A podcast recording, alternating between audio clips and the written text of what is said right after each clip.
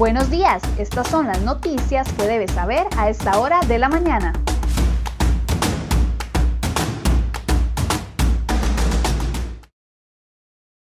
7 con 21 de la mañana, muy buenos días, gracias por acompañarnos en Cere Hoy Noticias. Vamos de inmediato con las informaciones que hemos preparado para ustedes el día de hoy en la portada de cerehoy.com.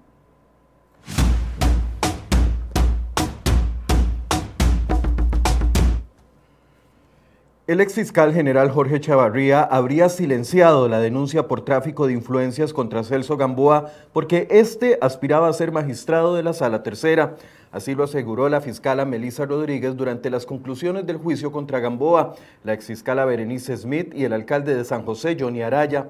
A Gamboa se le acusa por haber usado su puesto en el 2016 para borrar con la ayuda de Smith el nombre de Johnny Araya de un expediente judicial donde se le acusaba del delito contra la hacienda pública. Ese mismo año, la jefa del Departamento de Comunicación de la Fiscalía se acercó a Chavarría para contarle lo que Celso Gamboa y Berenice Smith habían hecho en favor de Johnny Araya en el marco de las elecciones municipales. La respuesta de Jorge Chavarría fue que esperaran, porque Celso Gamboa posiblemente iba a ser candidato de magistrado, pero que si se quedaba en la fiscalía, él hablaría con Celso Gamboa. Así lo confirmó el Ministerio Público en su declaración. Hoy continuarán las conclusiones con la solicitud de la pena contra los imputados por parte de la Fiscalía.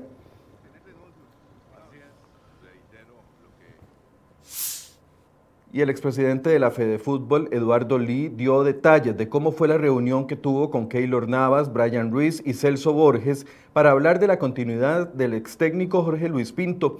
Lee fue testigo de los demandados Adrián Gutiérrez y Juan Carlos Román. Los tres futbolistas lo denunciaron por difamación, luego de que comentaron en 2018 que los jugadores amenazaron con perder puntos si Pinto continuaba en la selección. Lee dijo que Brian o Celso le preguntaron sobre la continuidad de Pinto y él fue claro en confirmar que la intención era que continuara como entrenador. Esto hizo que la reunión se pusiera tensa y según Lee fue Navas quien lanzó la advertencia. Recuerdo perfectamente que fue Keylor Navas quien me dijo, perdemos tres partidos seguidos y tras esa expresión Celso trató de apaciguarlo, además de que Ruiz nunca citó algo similar. Por su parte, los futbolistas en su intervención negaron que amenazaron con perder los puntos. El juicio continúa este martes con la declaración de Jorge Luis Pinto.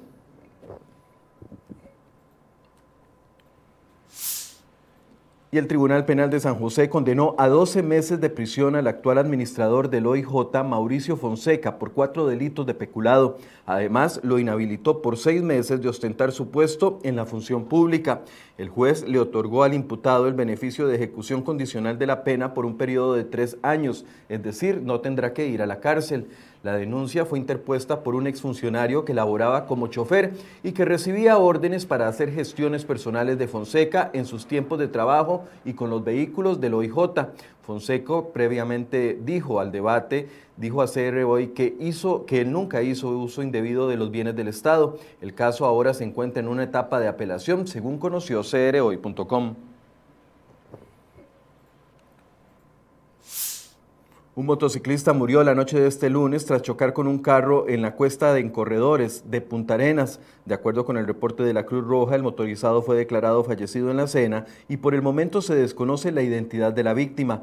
Además, un motociclista de 20 años resultó con heridas de gravedad tras chocar contra un carro la noche de este lunes en Palmares en otros hechos de sucesos de las últimas horas, tras más de una semana de buscar sin éxito a un supuesto violador en fuga en la zona de Sarapiquí, el director del OIJ, Walter Espinosa, dijo que cambiarán la estrategia. En los últimos días desplegaron más de 100 oficiales con el fin de dar con el sujeto, pero ahora seguirán con acciones diferentes que no detalló. Se trata de un hombre de 29 años de edad vinculado con al menos siete presuntos casos de violación. Fue detenido el primero de marzo, pero se fugó de una celda judicial.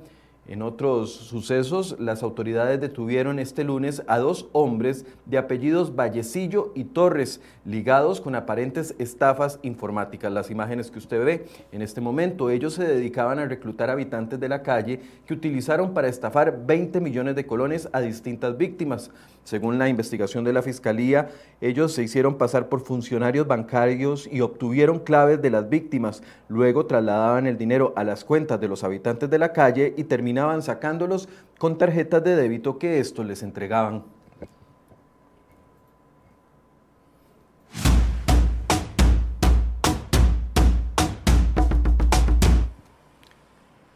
En la portada de cereoy.com podrá encontrar esta noticia. El gasto destinado al pago de incentivos salariales creció, escuche bien, en más de un 200% en la última década en 35 municipalidades. Solo en las municipalidades de Poás, Vázquez de Coronado, Montes de Oca y Orotina, el aumento en el gasto de incentivos para empleados fue menor al 100%. Por el contrario, hay casos como el de la municipalidad de Parrita y la de Los Chiles, donde el crecimiento del gasto en incentivos fue de más de 500%. En la de Heredia, un 611%. Y la de mayor crecimiento fue la de Dota, con 817% de incremento en incentivos salariales.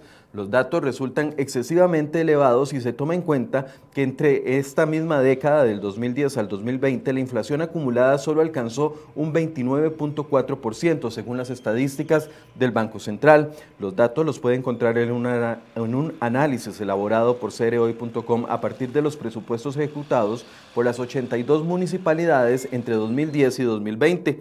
Las municipalidades estaban incluidas en la Ley de Empleo Público, pero con una moción de última hora aprobada por los diputados se les permitirá seguir definiendo sus propias escalas salariales.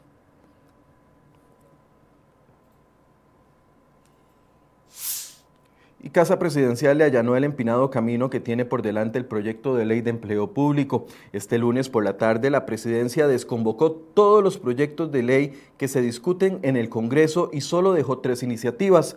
A partir de hoy los diputados solo podrán discutir la ley de empleo público, la ley para rebajar el canon que pagan los autobuseros a Arecep y una iniciativa que, para que se amplíe la reducción de jornadas laborales para los trabajadores del sector turismo.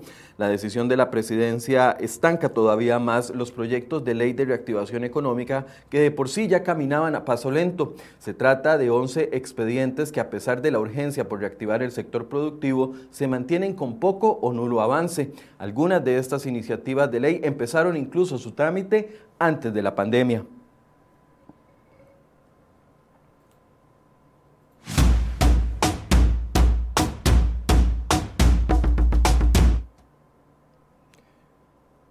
Prácticamente un año después de ser inaugurado por el MOB, el viaducto en la rotonda de las garantías sociales en Zapote ya pone a correr a las autoridades. La cartera confirmó la existencia de una infiltración de agua en una de las vigas que componen la estructura. Por ese motivo, habrá paso regulado a partir de hoy, martes 16 de marzo, y hasta el próximo 19 de marzo. Las tareas de reparación de esta infiltración se realizarán entre las 6 de la mañana y las 5 de la tarde. Así que si usted tiene que circular por esa zona, cambie de ruta. Además, la modernización del puente sobre el río Torres y el intercambio a la altura del Monumento del Agua en la autopista General Cañas iniciará a mediados de este año y tardaría 12 meses. Este lunes inició la etapa de diseño que, tardará cuatro meses. Una vez que los diseños reciban la aprobación y se obtengan los permisos respectivos, las tareas constructivas darán inicio. Las obras incluyen la construcción de dos nuevas vías colectoras de dos carriles sobre la circunvalación, además de un nuevo puente sobre el río Torres y la ampliación de cuatro a diez carriles sobre la autopista General Cañas.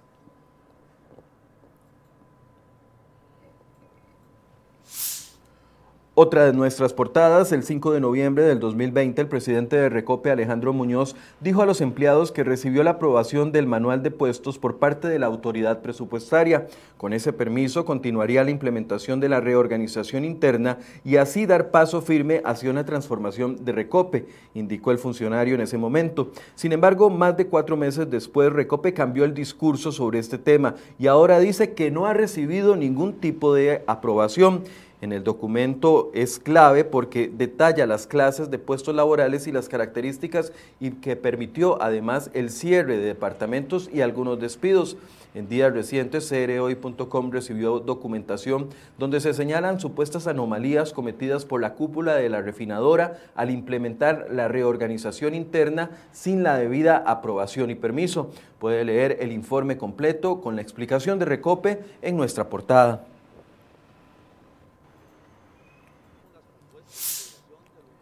Y siempre en este tema, el Partido Restauración Nacional exigió al gobierno frenar los privilegios laborales de los empleados de Recope. También rechazó los altos precios de los combustibles y pidió revisar el modelo que se utiliza para calcular estos. El diputado Carlos Avendaño aseguró que Recope se la pasa entre convenciones colectivas donde se aprueban privilegios y aumentos de combustibles para pagar esos privilegios. Deberíamos de cerrar Recope dijo el legislador. Además manifestó que es urgente reformar el modelo de la estructura de precios de los combustibles. Recope pidió la semana pasada al ARECEP un aumento de 57 colones en el litro de gasolina super, de 55 colones en el litro de gasolina regular y de 36 colones en el litro del diésel. Avendaño dijo que las familias están asfixiadas y que es hora de poner un alto a los garrotazos de la institución contra los conductores.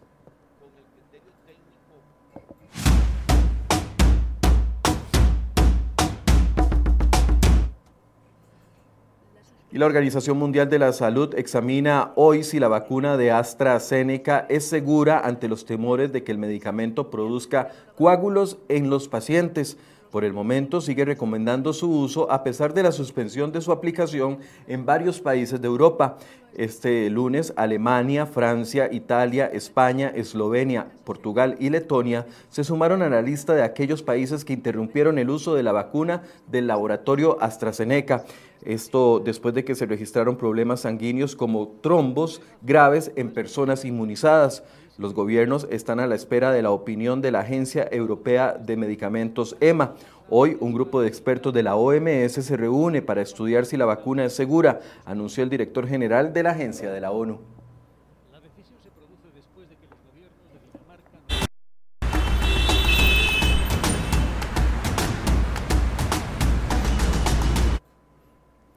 Hacemos un breve recorrido por las condiciones del tránsito y en este momento tenemos el sector de la Panasonic en la vía hacia Belén, donde hay completo tránsito fluido en este momento. La misma situación en el peaje de Escazú, la vista hacia San José. Y también tránsito fluido en el sector de Taras en Cartago.